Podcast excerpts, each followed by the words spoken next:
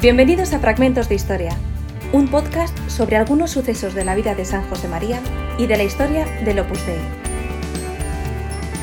Hoy, el sueño se hizo realidad, por José Carlos Martín de la Hoz, historiador.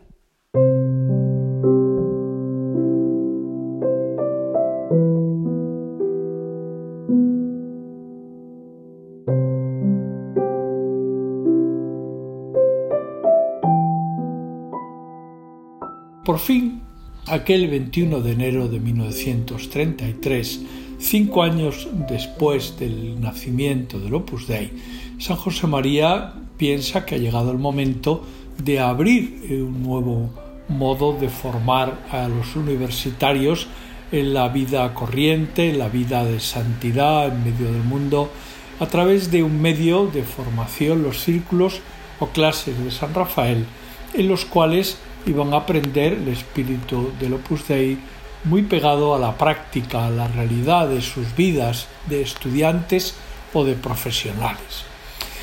Aquel día eh, San José María había invitado a muchos jóvenes universitarios a acudir a aquella primera clase de formación. Eh, aquel día solo fueron tres. Uno de esos momentos conmovedores de la historia de la obra tuvo lugar al terminar ese círculo, cuando San José María llevó a esos tres jóvenes a la capilla del asilo que le habían dejado las monjas y eh, tomó el Santísimo del sagrario, lo expuso en la custodia y bendijo a aquellos tres jóvenes como si fueran una multitud. De hecho, Dios primió aquel arranque de audacia, haciéndole ver no a tres, sino a tres, a treinta, a tres mil, a trescientos mil, de todas las razas y de todos los colores.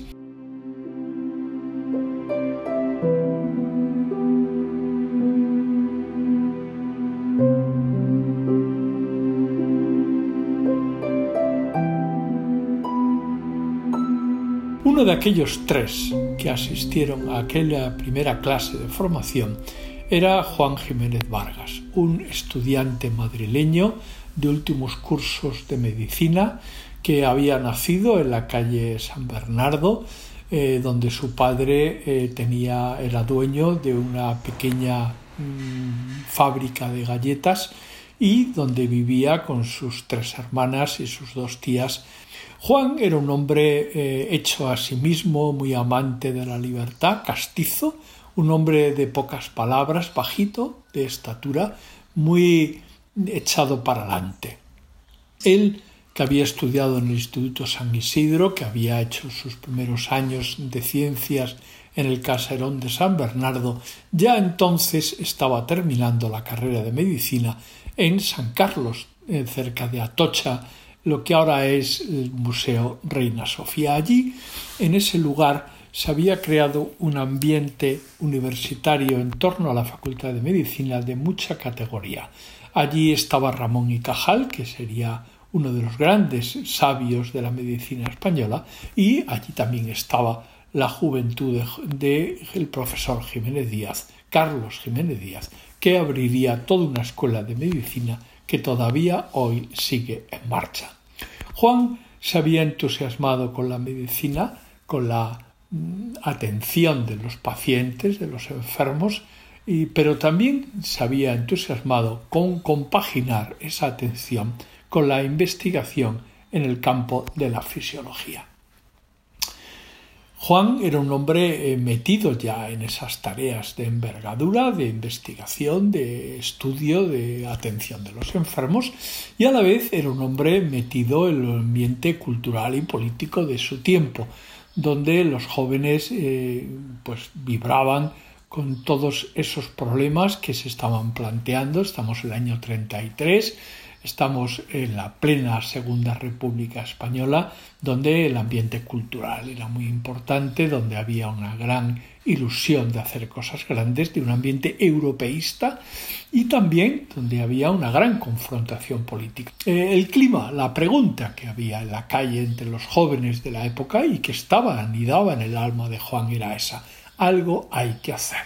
Por eso cuando en diciembre del año 32 un estudiante, compañero suyo de clase, le presentó a San José María, para Juan aquello fue un deslumbramiento. Y por eso cuando terminó aquella primera sesión, aquella primera clase o círculo de San Rafael, Juan entiende perfectamente que debe poner su vida eh, en el desempeño de la santificación de sus deberes profesionales, pero a la vez debe poner un gran empeño en ayudar a San José María a desarrollar las labores apostólicas del Opus Dei y todo lo que se necesite de él. Por eso el tiempo libre lo emplea en ayudar a San José María en la formación de los jóvenes y a la vez eh, dedica el tiempo necesario a sus estudios. Cuando llega la Guerra Civil Española, eh, él es plenamente consciente de que Dios está dándole una gracia especial.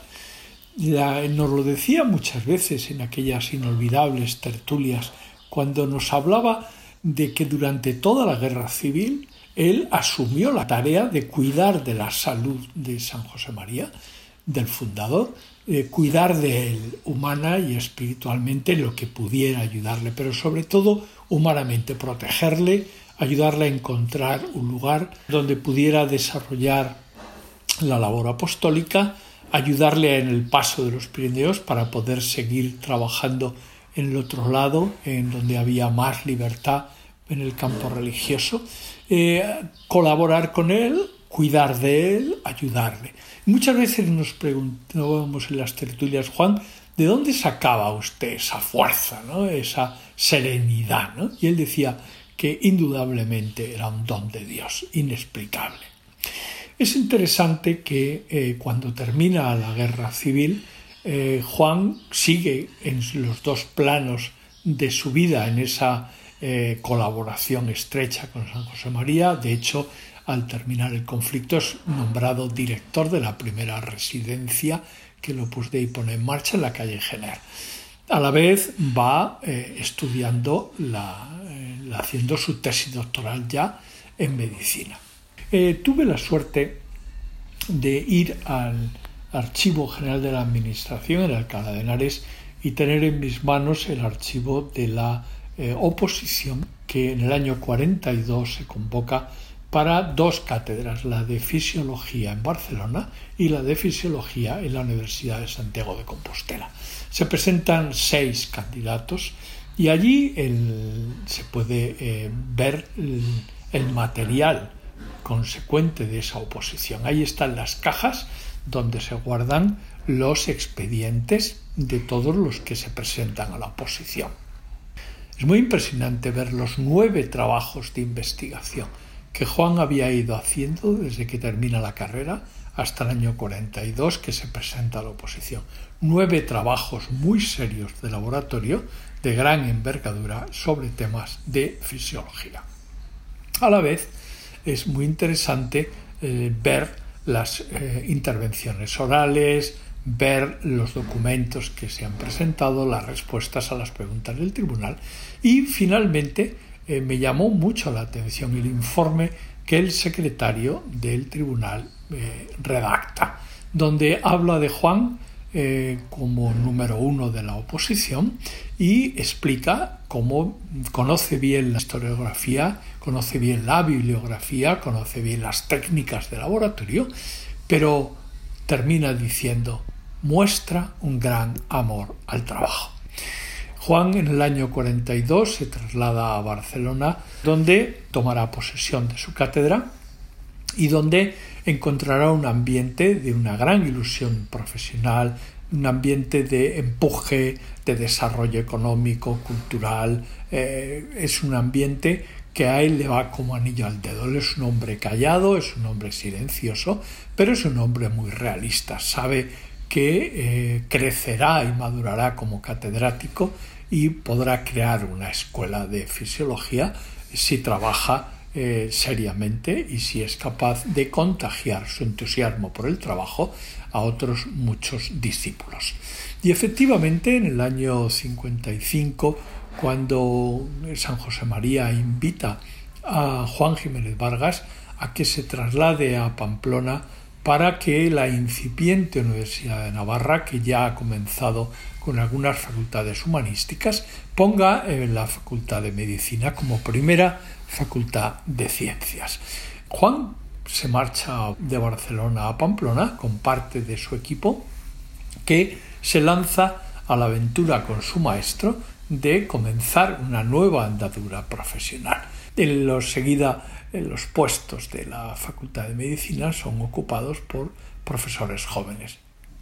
También mm, consigue que Eduardo Ortiz de Landazuri entusiasmara a Eduardo Ortiz de Landazuri, que tenía un gran proyecto profesional en Granada, que abandone eh, Granada y se traslade a poner en marcha la clínica universitaria, las eh, asignaturas clínicas de la carrera de medicina todo aquel ambiente que se va creando en Pamplona alrededor de la Facultad de Medicina, alrededor de la clínica universitaria, alrededor de la Escuela de Enfermería, se irá contagiando a la Facultad de Ciencias, a la Biología, a la Farmacia, de modo que dará un marchamo a la Universidad de Navarra en la parte científica, de seriedad científica, de investigación, de eh, trabajo en equipo, de ilusión, por santificar esa realidad apasionante que son las asignaturas biosanitarias. Cuando Juan se jubila y vienen eh, aquellos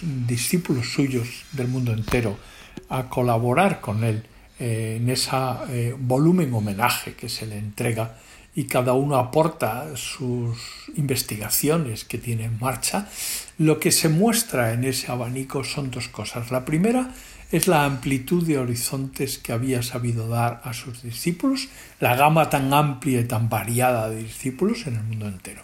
Y en segundo lugar, las temáticas, porque Juan era un hombre que desde su juventud, desde sus primeros años recién licenciado, está investigando en cosas muy pegadas a la realidad, a los problemas de la gente corriente, pegado a la tos, al sueño, al esfuerzo, al cansancio, ¿no?